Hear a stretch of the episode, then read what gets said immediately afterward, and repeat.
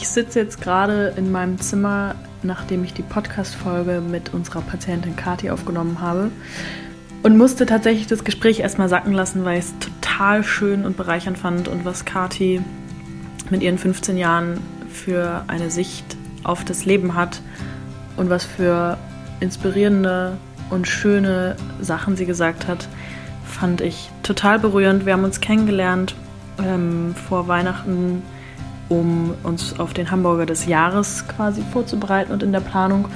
Und habe sie da schon erlebt als sehr ähm, starke, selbstbewusste junge Frau. Und das hat sie mir heute noch einmal mehr bestätigt. Ich hoffe, ihr habt ganz, ganz viel Freude bei der Folge und könnt ein bisschen was daraus mitnehmen. Und wünsche euch viel Spaß beim Hören. Hi, Kathi.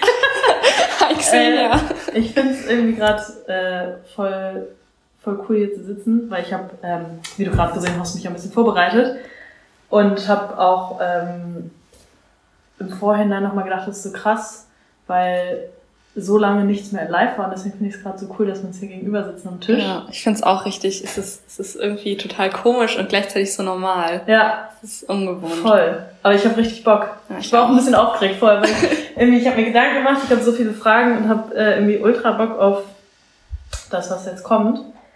Ähm, ja, deswegen freue ich mich voll, dass wir jetzt hier sitzen. Ich mich auch total. Ist, also ich bin immer noch etwas aufgeregt. Also meine Hände zittern.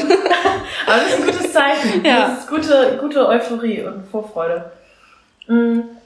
Hörst du viel Podcast? Schon, aber also Sachen, die mich so interessieren, wo ich mir so denke, oh, da hast du Lust drauf, dann höre ich schon.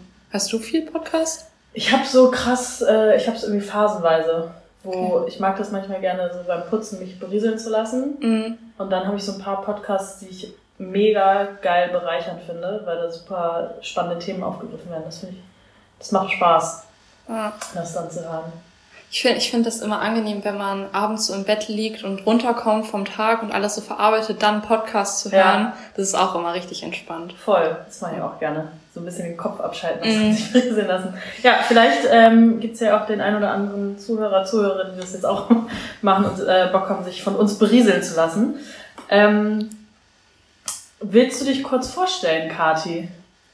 Äh, ja, kann ich machen. Also, wie ihr wisst, ich bin Kati. Äh, ich bin 15, bin jetzt seit Mitte 2021 Patientin bei Herzkasper äh, und ich habe chronische Nervenschmerzen. Ja.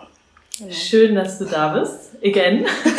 ähm, ich stelle mich vielleicht auch mal kurz vor für die, die entweder den Hamburger des Jahres nicht gesehen haben, worauf wir gleich zu sprechen kommen, oder uns noch nicht kennen.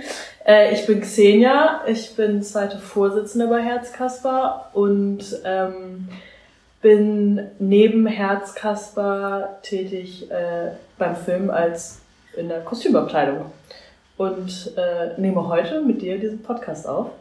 Ja. Und wir haben einige Themen, die wir äh, auf der Liste haben. Und so der Aufhänger war ja, dass wir gesagt haben, wir wollen uns treffen und ein bisschen über den Hamburger des Jahres sprechen. Ja, genau. Für die, die es nicht geguckt haben, äh, große Empfehlung.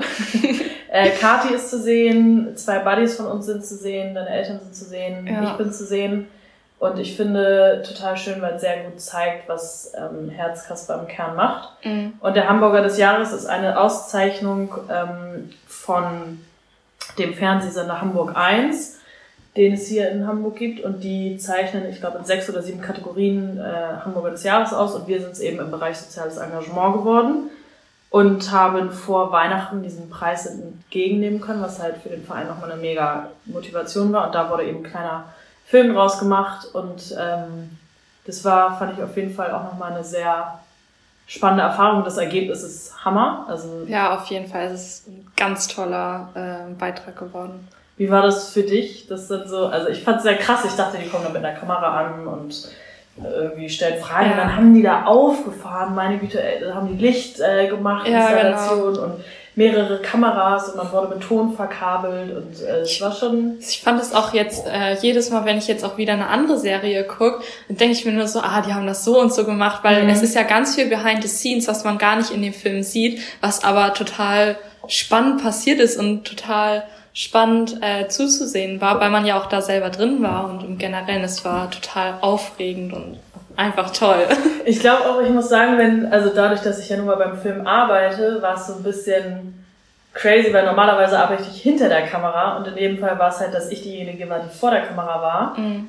Ähm, und deswegen war ich schon ein bisschen aufgeregt, aber ich kannte halt irgendwie, also ich wusste, was da jetzt passiert und ja, genau. wie es ist. Deswegen war es, glaube ich, für mich vielleicht ein bisschen entspannter. Und ich glaube, wenn ich nicht beim Film arbeiten würde, wäre ich ein bisschen äh, auch noch aufgeregter als sowieso schon gewesen und wäre so, okay Gott, Spotlight und äh, Hilfe. Aber das war für mich, glaube ich, so ein kleiner mhm. Pluspunkt sozusagen. Also ich muss auch sagen, ich hatte irgendwie auch also ich war total nervös, weil ich dachte mir so, okay, da kommt jetzt eine Kamera und mhm. die nimmt dich dann auf und deine Eltern und äh, irgendwie können das alle Hamburger sehen, wenn die das wollen. Das war auch so ein Moment, wo ich dann erstmal realisiert habe, äh, wow, das ist echt cool, was du jetzt gerade machst und es ist einmalig und es könnte das letzte Mal sein, dass du es machst und ich bin umso glücklicher, dass ich es machen konnte. Mhm. Ich fand das einfach total toll. Das war eine mega schöne Erfahrung. Ich fand das auch so cool, weil ähm, ich habe das ja so ein bisschen mit organisiert, wer spricht und wann man aufnimmt und so weiter.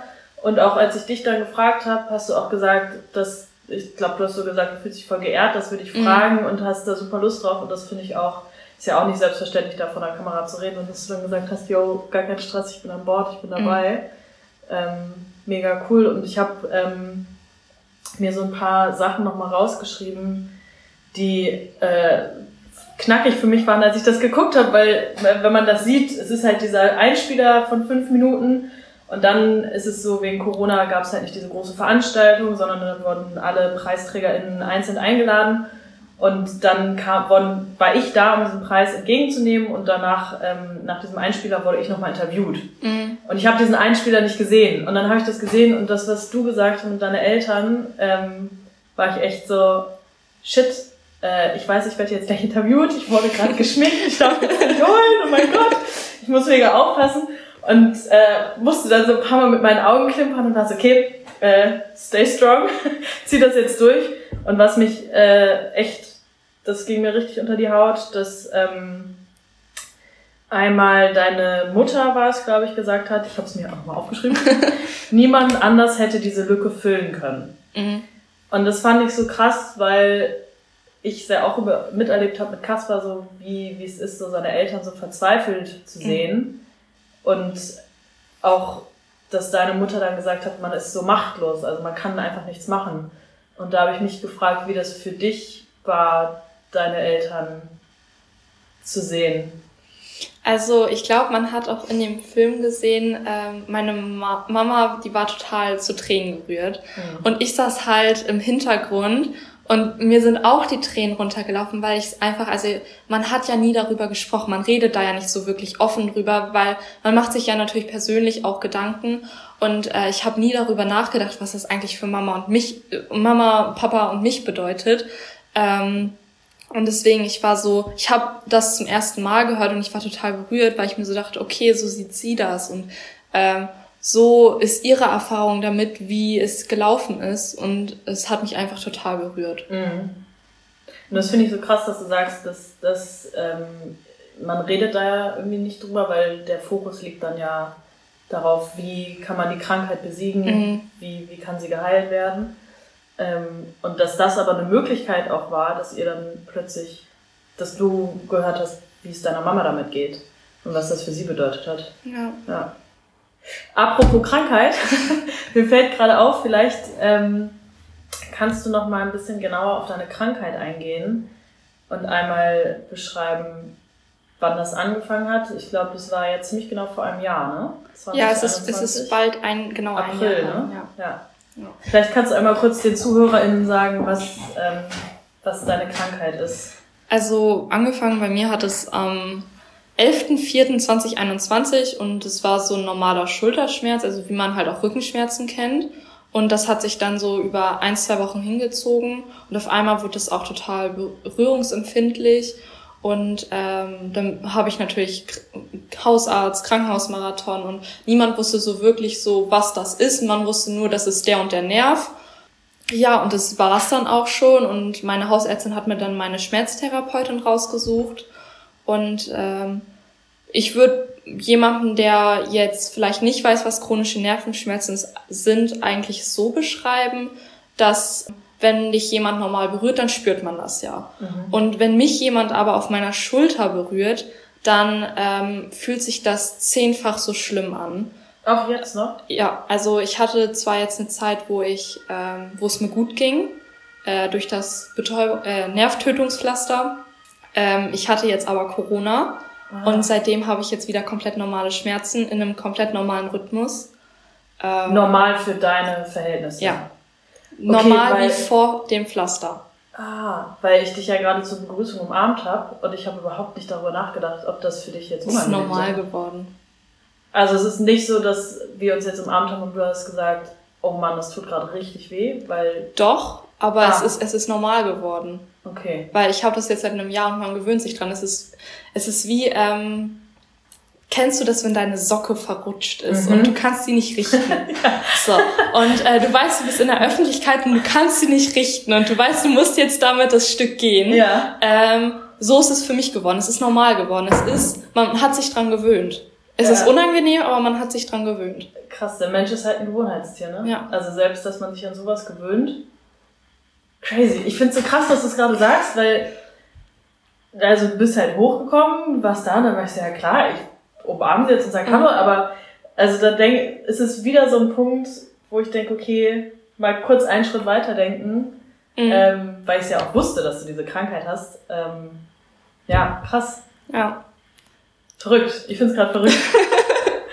aber es ist, ich finde es schön, wie du, wie du sagst, dass du damit leben kannst und dass man lernt, damit umzugehen. Also vielleicht gibt es auch Leuten Hoffnung, wenn mhm. es manchmal ausweglos erscheint, also es ist ja echt ja. eine schlimme Zeit, die du da durchgemacht hast oder auch immer noch machst. Ist ja nicht jetzt einfach abgehakt. Mhm, leider. Ja, leider. Das stimmt. Ja. Und was ähm, ich auch einen sehr besonderen Moment fand, also du hast auch im, im, bei dem Hamburger des Jahres äh, gesagt, dass du einsam warst, dass du alleine warst auch. Deine Eltern haben auch gesagt, dass soziale Kontakte abgebrochen sind. Und dass die Buddies dir sehr wichtig geworden sind und dass es so ein Lichtblick für dich war. Mhm. Was ich einen sehr besonderen Moment fand, war bei der Geschenkeübergabe mhm. im äh, Mindspace Weihnachten und wo du dich mit Vanessa unterhalten hast. Vanessa, für die Zuhörerinnen, die sie nicht kennen, ist auch ein Buddy von uns. Und ähm, Vanessa hat eine ähnliche Krankheit, ähm, die da heißt idiopathische intrakranielle Hypertension. Ein sehr kompliziertes ein Wort. Sehr äh, Vanessa hat mir gesagt, einfach gesagt heißt es ein Hochdruck im Gehirn. Und sie hatte das ähm, seit Kindergartentagen. Und bei ihr war es aber nicht entdeckt und dadurch sind es eben chronische Schmerzen geworden, wie es bei dir ja auch mhm. ist, chronische Schmerzen. Und es wurde entdeckt dadurch, dass sie beim Augenarzt war und der Augenarzt hat festgestellt, dass der Sehnerv nach vorne gedrückt wurde. Und mittlerweile hat sie ein Implantat was vom Gehirn bis in den Bauch reicht und das ist ein, da ist, das ist mit einem Schlauch verbunden und dadurch ähm, hat sie diese Schmerzen nicht mehr oder nicht mehr so chronisch. Krass, das wusste ich gar nicht. Ja. Heftig. Ja, also ich habe nochmal mit ihr telefoniert, weil ich nochmal mhm. da nichts Falsches sagen wollte, hat sie mir das auch erzählt und ich war so, wie krass ist die Medizin, also dass ja. sowas geht. Und ich fand diesen Moment so besonders, weil ich daneben euch stand und ihr euch unterhalten habt und ich, das war so eine, Connection zwischen euch, mhm. die einfach da war. Und Vanessa hat auch nochmal gesagt, dass sie auch mit Freundinnen darüber gesprochen hat und die haben einen zwar zugehört, sie haben es aber nicht verstanden. Ja. Und in dir hat sie jemanden gefunden, was sie erstens niemals, niemals gedacht hätte, als sie zu Herzkasper gekommen ist, ähm, dass sich das entwickeln könnte und dass da jemand ist. Man ist eben nicht alleine ja. und ist, du hast ähnliche Sachen durchgemacht und es sind Dinge, die man mit Worten gar nicht beschreiben könnte, aber ihr versteht euch gegenseitig. Das muss ich auch sagen. Also ähm, mit Vanessa, das ist so eine ganz andere Connection, die wir haben, weil es ist einfach so, ähm, klar, du erzählst deinen Freunden davon und du erzählst deinen Freunden, was gerade los ist und äh, wie es dir gerade geht, aber man merkt, dass sie nicht, dich nicht wirklich nachvollziehen können. Sie wissen, dass du hast Schmerzen, aber die vergessen das. Mhm. Ähm, das ist halt so, ja, sie ist krank, aber weiter nichts. Mhm. Und wenn du halt jemanden gefunden hast, wie ich jetzt Vanessa, der halt genau das gleiche nachvollziehen kann, wie ich es habe, ähm, das ist wirklich äh, ein Geschenk, muss man sagen, weil man kennt ja sonst niemanden. Mhm. Und das ist wirklich ähm, total auch spannend aus ihrer Sicht zu sehen, dass man doch so viele Dinge gleich hat, obwohl es ja schon andere Krankheiten sind. Bloß ja, ein ähnlicher Verlauf. Genau. Ja. Und auch was Vanessa meinte, dass es so tiefgründig ist, weil sie ist halt so zu Herzkasper gekommen und dachte so, ach ja, man spielt irgendwie Spiele, aber mhm. dass sie dann bei dir jemanden findet und auch, weil sie meinte, sie als Buddy diejenige, die halt die Glücksmomente bringt, mhm. aber dass es nicht nur ein ähm, Geben ist, sondern auch ein Nehmen. Ja. Und ähm, das fand ich total inspirierend und schön, dass sie, dass sie das nochmal gesagt hat und dass du da ja auch offensichtlich das gleich empfindest. Ja, total. Hattest du denn, als du Herzkasper quasi gefunden hast, ähm, bist du mit irgendeiner Erwartungshaltung reingegangen oder hast du gesagt, ich guck mir das mal an und guck, was passiert? Ja, also ich bin mit gar keiner Erwartungshaltung reingegangen. Ich dachte, komm, guckst du dir das mal an, du kannst ja sonst immer noch aufhören. Und ähm, ja, und dann war ich, hatte ich mit Tabea Kontakt. Tabea mhm. ist ja auch Buddy, inzwischen ja auch festangestellt, soweit Gibt ich es auch eine tolle Podcast-Folge? Für jeden, der Tabea kennenlernen will, hört sie euch an. Ähm, und ja, und äh, ich fand die total nett und dachte mir so, oh, wenn da alle so nett sind, dann möchte ich da gerne bleiben. Kann doch eine Junge werden. Genau.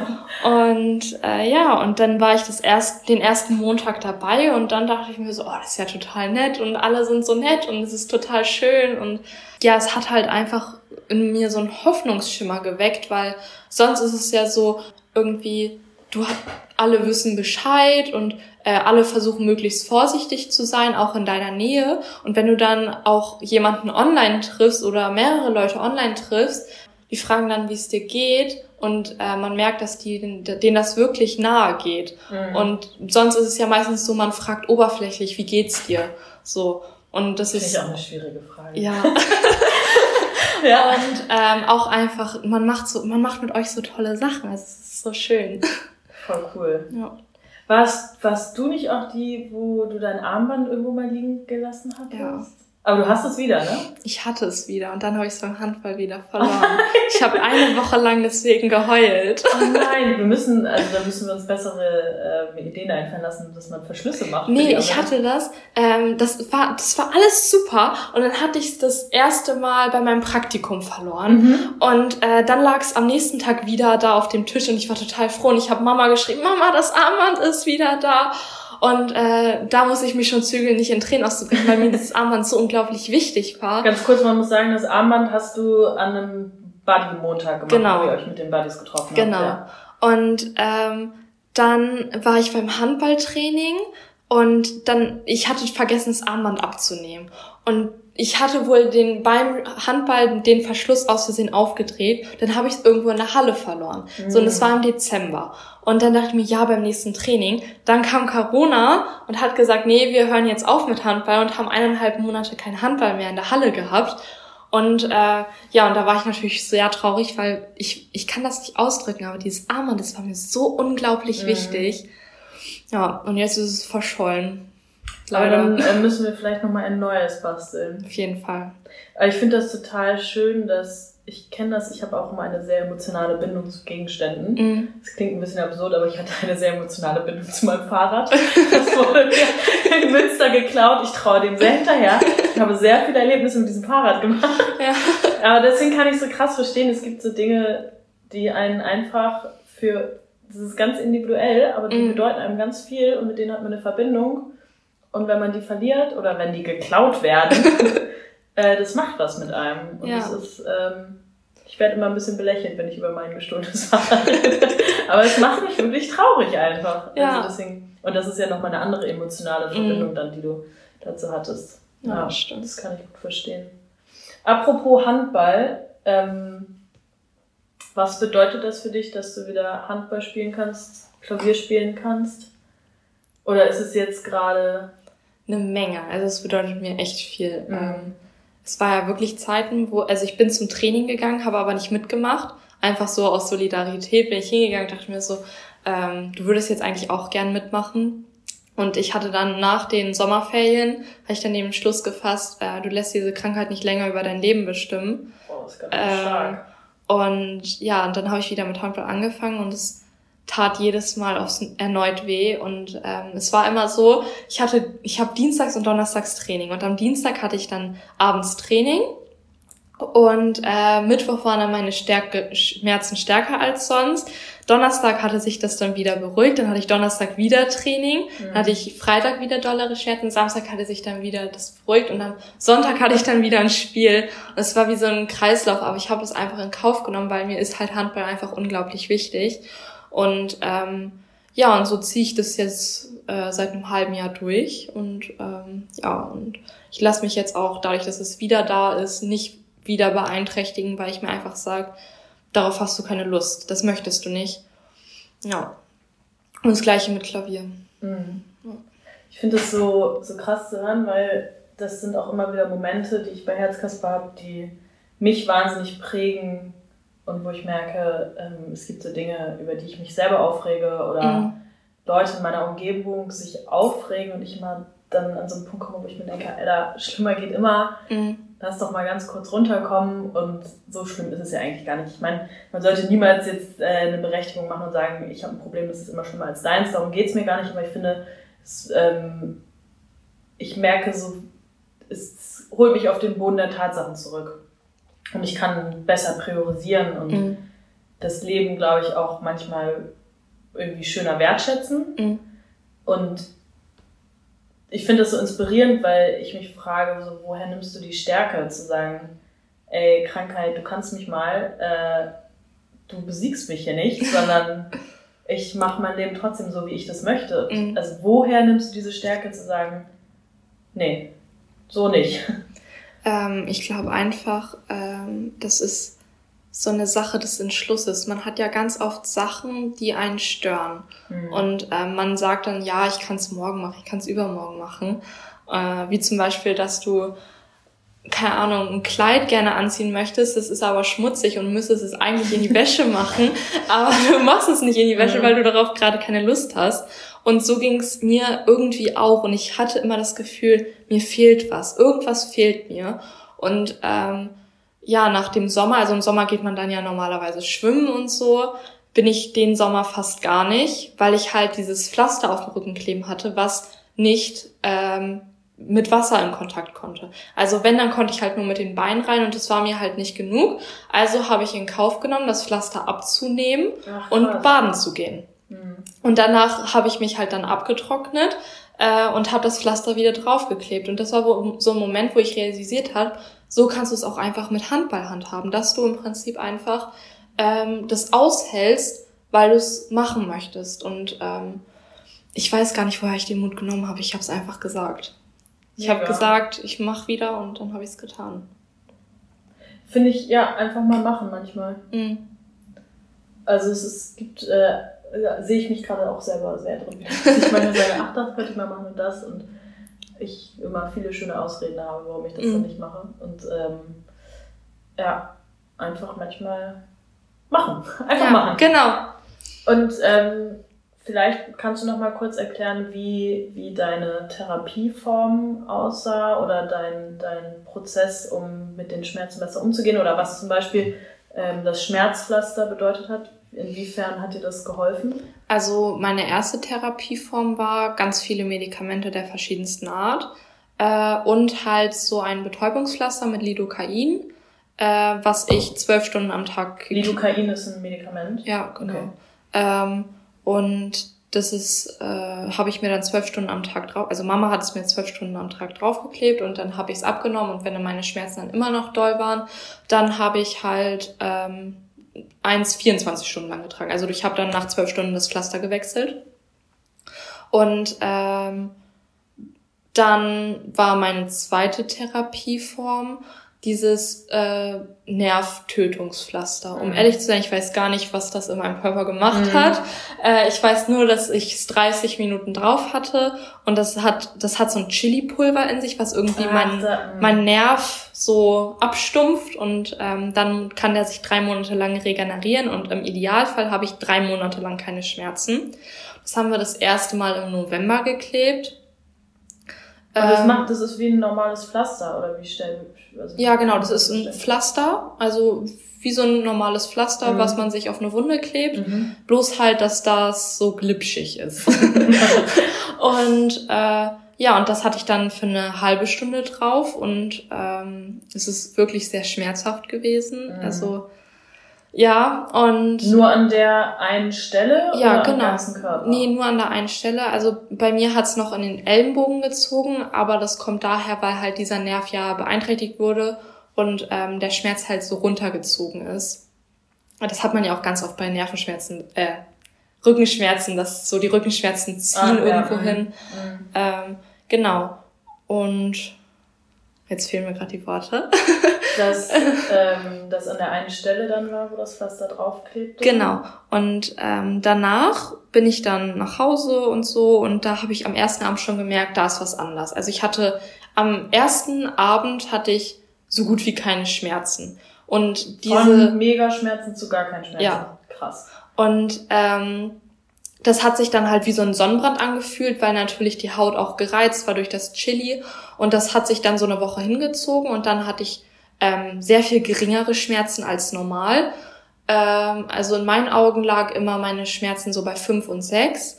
Äh, dann Von einer Skala von 1 bis 10. Genau. Mhm. Und 10 ist das Schlimmste, 0 das wenigste, also gar keine Schmerzen. Das hat sich dann, ich glaube, über zwei Wochen hingezogen. Da hatte ich dann nur so eine Schmerzstärke von 2, 3. Mhm. Ähm, dann hatte ich zwei Wochen nur so 1, 2 und dann hatte ich zwei Wochen gar keine Schmerzen, was eine totale Erleichterung war und mega unwirklich. Ähm, ja, und irgendwann waren dann drei Monate um. Äh, ich hatte wieder einen Termin mit meiner Schmerztherapeutin, ein neues Pflaster wurde geklebt, also das zweite Mal. Ähm, ja, und dann hatte es, man hatte es dann 40 Minuten draufgelassen, weil eigentlich soll man es eine Stunde drauflassen. Mhm. Nach 40 Minuten habe ich es dann aber gar nicht mehr ausgehalten, also wurde es abgenommen Liegt das, sorry, äh, aber ist es das, dadurch, dass du eben diese Schmerzen hast oder diese Hypersensibilisierung, dass das nochmal zusätzlich schmerzlicher ist, als wenn ich als jemand, der gesund ist, so ein Pflaster bekommen würde? Kann ich mir gut vorstellen. Ja. Also, weil es ist ja eh schon sensibilisierter, mhm. ähm, dass es dann nochmal mehr wehtut, das kann ich mir gut vorstellen, ja. Ja. Ähm, ja, und dann habe ich an dem Abend, wo das zweite Pflaster geklebt wurde, schon gemerkt, es ist anders als das letzte Mal. Es hat nicht so gewirkt wie das letzte mhm. Mal. Ähm, und dann hatte ich normale Schmerzen weiterhin. Ähm, also meine Schmerzen haben sich wieder gesteigert, weil der Nerv sich natürlich regeneriert hat, obwohl er sich ja eigentlich wieder, also eigentlich wieder verziehen sollte, auf gut Deutsch gesagt. Finde ich gut gesagt. und äh, ja, und dann habe ich Corona bekommen. Und äh, dann hatte ich Fieber und bei mir ist es so, meine Schmerzen werden stärker, wenn mir warm ist. Ah, okay. Äh, also der Nerv reagiert irgendwie auf Wärme. Äh, ganz abgespaced. Mhm. Ähm, und ja, und dann hatte ich Fieber und ähm, auf einmal waren meine Schmerzen wieder da und wir mussten wieder diese Lidocain-Betäubungspflaster äh, kleben. Und ähm, ja, dann hatten wir bei meiner Schmerztherapeutin wieder angerufen, weil wir mussten natürlich, brauchen ein neues Rezept. Und sie ist in Lübeck, also so eine Stunde von uns entfernt und da kann man nicht einmal so eben hingurken. Mhm. Und äh, ja, dann es steht seit Juni im Raum, dass ich in eine Schmerzklinik in Kiel soll, die eine spezielle Untersuchung durchführen soll. Ähm, ja, und da stehe ich halt auf der Warteliste und die haben die ganze Zeit gesagt, dass sie halt Personalmangel haben und mich deswegen nicht aufnehmen können, plus dass ich ja eigentlich auf die Kinderstation soll. Ja, ja ähm, die Kinderstation sagt natürlich auch, ähm, nee, die gehört nicht zu uns, mhm. ähm, die gehört zu euch, aber die sagen, ey, wir sind eine Erwachsenenstation, das geht nicht. Also diese ja. zusätzlichen Probleme, das ja. ist echt Wahnsinn, was dann ähm, da noch für Hürden mhm. zusätzlich auf einen zukommen. Ja, und jetzt äh, haben wir Mittwoch den Anruf bekommen, dass Kiel sich meine Unterlagen nochmal anguckt mhm. und sich berät, ob sie mich aufnehmen. Also ich mal gucken. dir auf jeden Fall ganz fest die Daumen. Ja, ich, ich hoffe auch so sehr, weil es würde halt in der Diagnosefindung so viel, denke ich, bewirken. Mhm. Ich hoffe es. Ja, drücke ich dir ja. ganz, ganz doll die Daumen. Dankeschön. ähm, wie viel oder hat das Thema Angst eine große Rolle gespielt? Also Gab es Dinge, vor denen du Angst hattest? Gerade so in der Zeit vielleicht, wo, wo es noch nicht eindeutig war, was für eine Krankheit du hast und was es bedeutet? Oder auch vielleicht Angst davor, dass Leute dich nicht verstehen? Also das mit dem Verstehen, das war ja von Anfang an so, weil du musstest ja jedem erklären, was du hast. Mhm. Selbst die Ärzte waren ja teilweise ratlos, weil sie, also ich hatte ja auch, ich hatte nie so wirklich so einen Arzt, der sich da so hintergehakt hat und wirklich so richtig geforscht hat. Ähm, und es gab einen Moment, da war ich im Krankenhaus, es war so zwei Wochen, nachdem es angefangen hat und ich war im Krankenhaus und ähm, es kam eine junge Assistenzärztin rein und die hat zu mir gesagt, wir müssen wirklich kranke Kinder behandeln. Boah. Ja. Und das war so ein Moment, wo ich total geschockt war und Mama auch. Und ähm, wir hatten einen MRT-Termin und das MRT wurde ausgelesen irgendwie. Und die hat gesagt, da war nichts draus zu finden. Sie können jetzt nach Hause gehen. Und hat dann danach, äh, und dann meinte so. Mama äh, irgendwie, dass es ja nicht sein kann, weil es muss ja irgendwas geben. Mhm.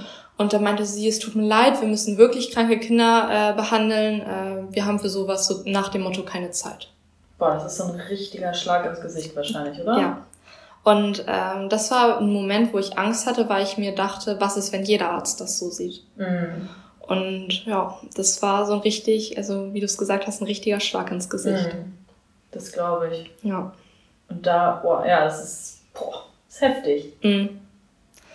Und meine, also das war so ein schadenfroh Moment, ähm, weil meine Hausärztin ist ihre Oberärztin gewesen. Mhm. Und ähm, wir haben ihr das halt erzählt gehabt, äh, weil das geht nicht. Und ähm, da hat sie wohl Einlauf bekommen gehabt. Ich finde auch, also war vielleicht auch zu schnell gesprochen, als ja, darüber nachgedacht, genau. aber gerade bei einem Kind ist es natürlich. Und vor allen Dingen, wenn die Eltern auch hilflos sind. Ja. Es ist ja noch, also es ja. ist unmöglich. Warum ich äh, die Frage mit der Angst gestellt habe, weil ähm, ich finde, was oft vergessen wird, wenn es Kinder, Jugendliche oder junge Erwachsene oder generell Menschen, die eine Krankheit haben, dass die Psyche da oft vernachlässigt mhm. wird. Und deswegen war so ein bisschen meine Frage mit dem Thema Angst und eben auch die Punkte, die wir vorhin genannt haben, so soziale Kontakte gehen verloren mhm. und man weiß nicht, was es ist und man ist im Krankenhaus ähm, einsam und alleine. Die Wörter sind gefallen, darüber haben wir vorhin auch schon gesprochen. Ähm, dass es nochmal eine zusätzliche Belastung für die Psyche ist. Mhm. Ähm, wie, wie war das für dich und inwieweit würdest du sagen, vielleicht hat auch, haben die Buddies oder Herzkasper dir als Verein geholfen?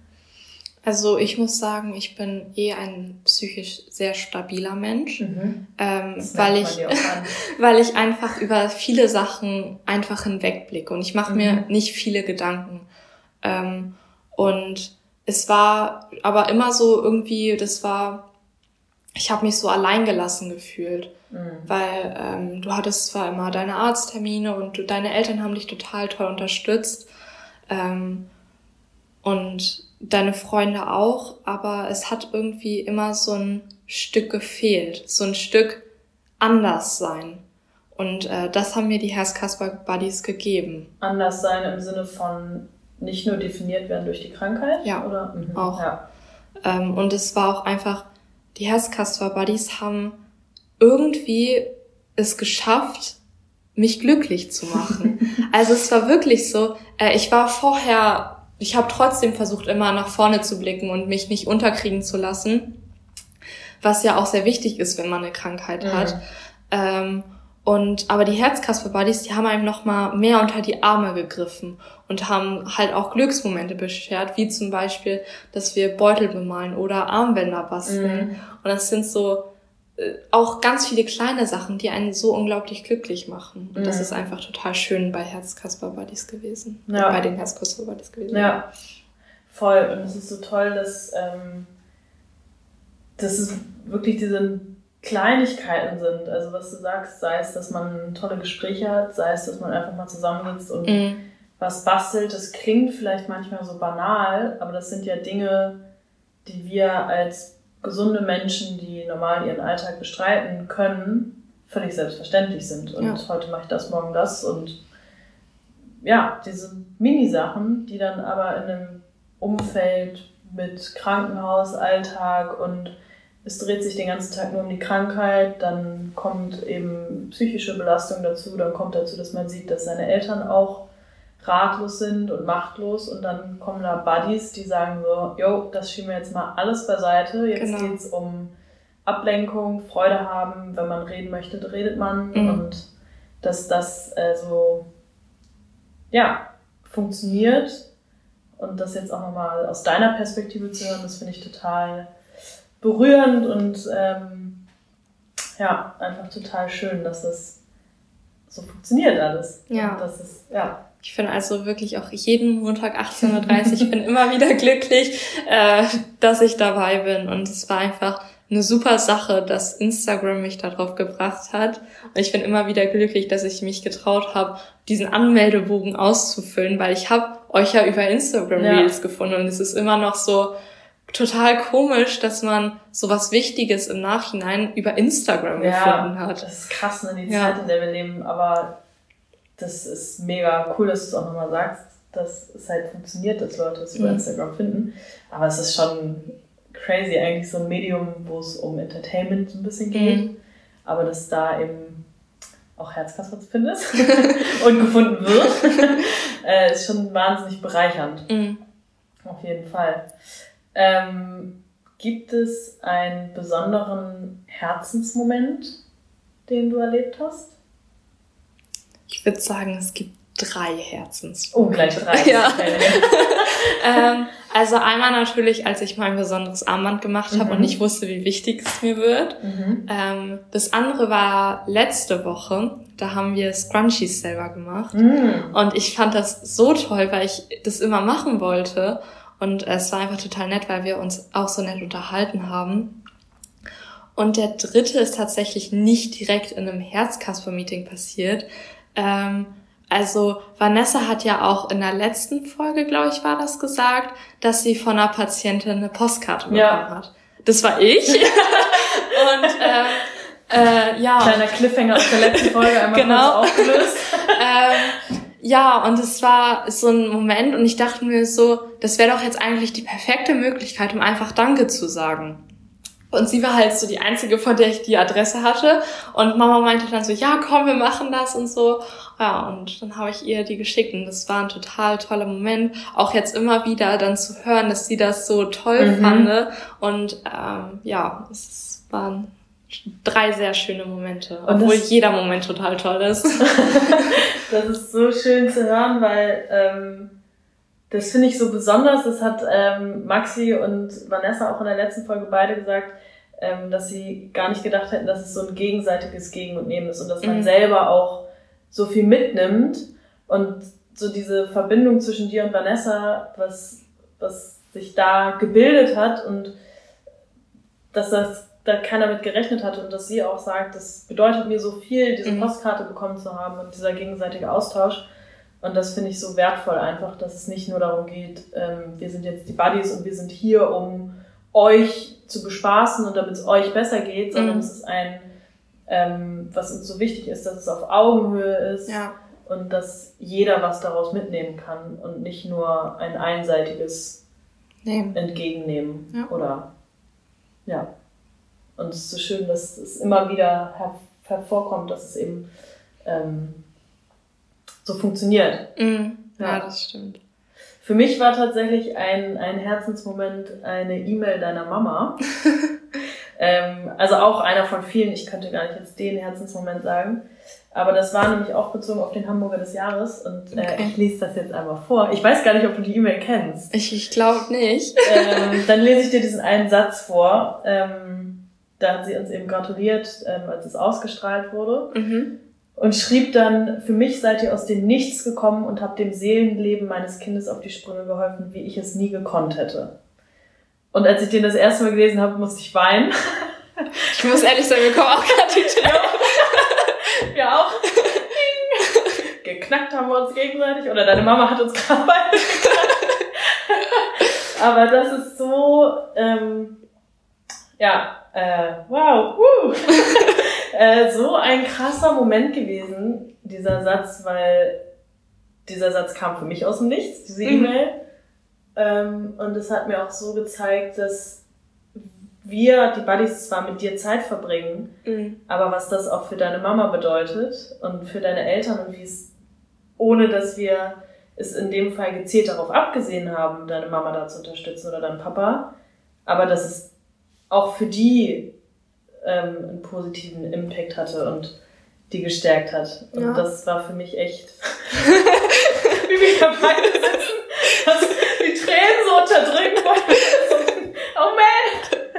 Aber ähm, ja, jetzt habe ich dich ein bisschen überrumpelt damit mit diesem Satz, aber mir war es irgendwie voll wichtig, das einmal teilen zu können, weil es so, so unfassbar schöne Worte sind, die ähm, ganz viel mit mir gemacht haben und mit dir machen. Mhm. Und ich habe den Buddies das auch vorgelesen. Und das ist, es sind halt wieder diese Kleinigkeiten, die zu einer unfassbaren Motivation führen und wofür wir alle so dankbar sind im Verein, dass jeder sein Herzblut da reinsteckt und man sieht, wir sind da aus dem Grund und es ist für alle, die Teil von dieser Herzkasper-Welt sind, nenne ich sie jetzt mal, mhm. ähm, so viel daraus mitnehmen können. Ja, auf jeden Fall. Und dafür bin ich ähm, sehr, sehr dankbar. Ich auch total. ähm, ja, ich bin gerade noch ganz. Äh, hast, du hast mich gerade voll aus dem Konzept gebracht. Einmal rausgehauen. ähm, ja, ich muss gerade auch mich kurz wieder sammeln. Kurzer emotionaler Ausbruch. Ähm, ich hätte noch ähm, zum Ende hin Fragen an dich, die du vielleicht okay. beantworten. Wir haben nämlich in den Buddy-Folgen ähm, bekommen die Buddies immer zwei Fragen am Ende gestellt. Okay. Ähm, die Fragen wollte ich jetzt nicht nehmen, weil ich dachte, es äh, ist auch mal Raum für was Neues. Ähm, genau. Hast du noch irgendwas, was du vielleicht teilen möchtest, bevor ich diese Fragen stelle? Oder falls dir danach was einfällt, kannst du auch danach noch sagen. Dass ich einfach unglaublich dankbar bin, dass es so einen Verein gibt, ähm, der junge Menschen so unterstützt, auf eine Art, auf die es viele Menschen, glaube ich, nicht machen könnten. Ich weiß nicht, was es ist, aber ihr habt es geschafft. äh, und es ist einfach total angenehm. Es ist mega schön. Wow. Danke. Das, ähm, das berührt mich sehr. Und ähm, ja, werde ich, glaube ich, noch einige Zeit von zehren können von diesem Gespräch. ähm, ja, es ist, es ist total schön, dass du das sagst. Ähm, dann komme ich zu meinen Fragen. Vielleicht auch ein bisschen tiefgründig. ähm, eine Frage, inwieweit hat es dich bereichert, in deinen jungen Jahren diese Erfahrung mit der Krankheit machen zu müssen? Oder hat es dich überhaupt bereichert? Es ist eine komplexe Frage. ähm, ich würde sagen, es hat mich an sehr viel Erfahrung, also es hat einem sehr viel Erfahrung gegeben. Einfach weil man jetzt Sachen auch über den Körper weiß, mhm. ähm, die einfach total heftig sind, dass halt so Nerven so verrückt spielen können. Also ich finde das immer noch total krass. Das ist halt eine ähm, richtige Maschine. Unser. Ja. Also Maschine. Nee, aber wirklich, also ich meine das Ernst, es ist schon es ist unfassbar komplex. Mhm. Ich glaube aber auch einfach, ähm, dass ich sehr gewachsen bin an dem, was ich jetzt momentan mache, also durchmache, ähm, weil Oh, Worte in meinem Kopf, die fliegen gerade nur rum. ähm, das ist sehr gut. ähm, also, ich glaube einfach, dass wenn man sowas in so jungen Jahren hat, dass man das Leben mehr zu schätzen weiß. Mhm. Dass man weiß, dass es halt, ähm, man hat ja seine gewisse Zeit, aber durch sowas wird die halt beeinträchtigt. Wie zum Beispiel, dass ich ja ein Vierteljahr circa kein Handball gespielt habe mhm. und mir das halt von meiner Krankheit hab nehmen lassen. Und ich glaube, wenn man kann ähm, und auch will, dann schafft man das auch. Ja. Oh. Sieht man an dir, dass man es schaffen kann. Voll. Ähm, was würdest du Menschen raten, die sich jetzt in deiner Geschichte vielleicht wiedergefunden haben? Oder würdest du überhaupt was raten? Oder würdest du denen vielleicht gerne was mitgeben wollen? Ähm, ich würde, glaube ich, mitgeben wollen, einfach, dass man stark bleiben muss, weil irgendwann wird es besser. Und ähm, wenn es noch nicht besser ist, dann ist es auch noch nicht das Ende, weil es ist einfach so, manchmal muss man einfach durchhalten. Man hat ja auch manchmal im Leben schlechte Phasen, wo man sich so denkt, oh, jetzt, jetzt will ich eigentlich nicht mehr und ich will nur noch in meinem Bett sein und ähm, keine Ahnung, am Handy sein und sonst nichts mehr machen. Aber irgendwann wird es halt einfach besser und äh, wenn man, wenn es nicht besser wird, dann muss man halt versuchen, dass es besser wird. Und ich glaube, dass das ein sehr wichtiger Punkt ist krasse Worte aus, äh, aus, aus der Sicht von dir als 15-Jährige. Also, ähm, ja, gehen auch unter die Haut. Ähm, und wie würdest du Herzkasper in drei Worten beschreiben? Ähm, Glück bringt. Äh, nett. äh, ähm,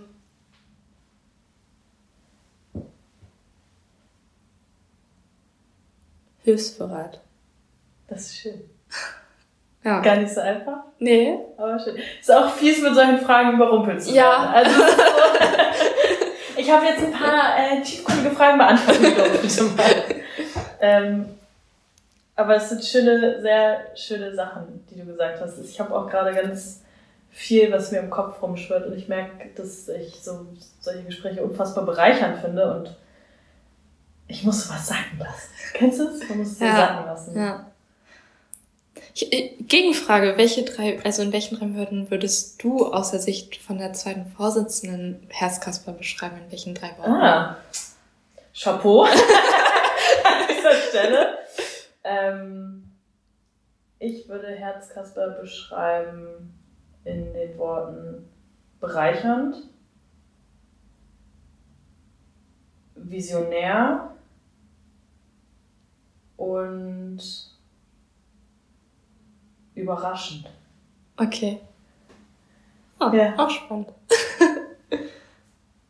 ja, doch, doch, ich glaube, das beschreibt es beschreibt es für mich so ganz gut. Ja. Ähm, danke, Kathi, dass du dir die Zeit genommen hast, dass wir hier jetzt ähm, bei mir in der Küche saßen, mit schöner Sonne draußen. Und Blick auf der Alster. Und Blick auf die Alster. Äh, ich bin ganz beseelt, ganz dankbar und ich bin mich so gefreut, dass wir das jetzt hier live machen konnten. Und uns nicht mit einem Bildschirm gegenüber sitzen und hoffe, dass wir irgendwie einen kleinen Einblick ähm, geben konnten, dass wir vielleicht auch Leuten, die das jetzt gehört haben, was mit auf den Weg geben konnten. Mhm. Und ähm, ja, fand ein super schönes Gespräch. Ja, ich auch. Also wirklich danke dafür. Das war sehr nett. Ja. Schön. Bis bald. Bis dann. Ciao. Ciao.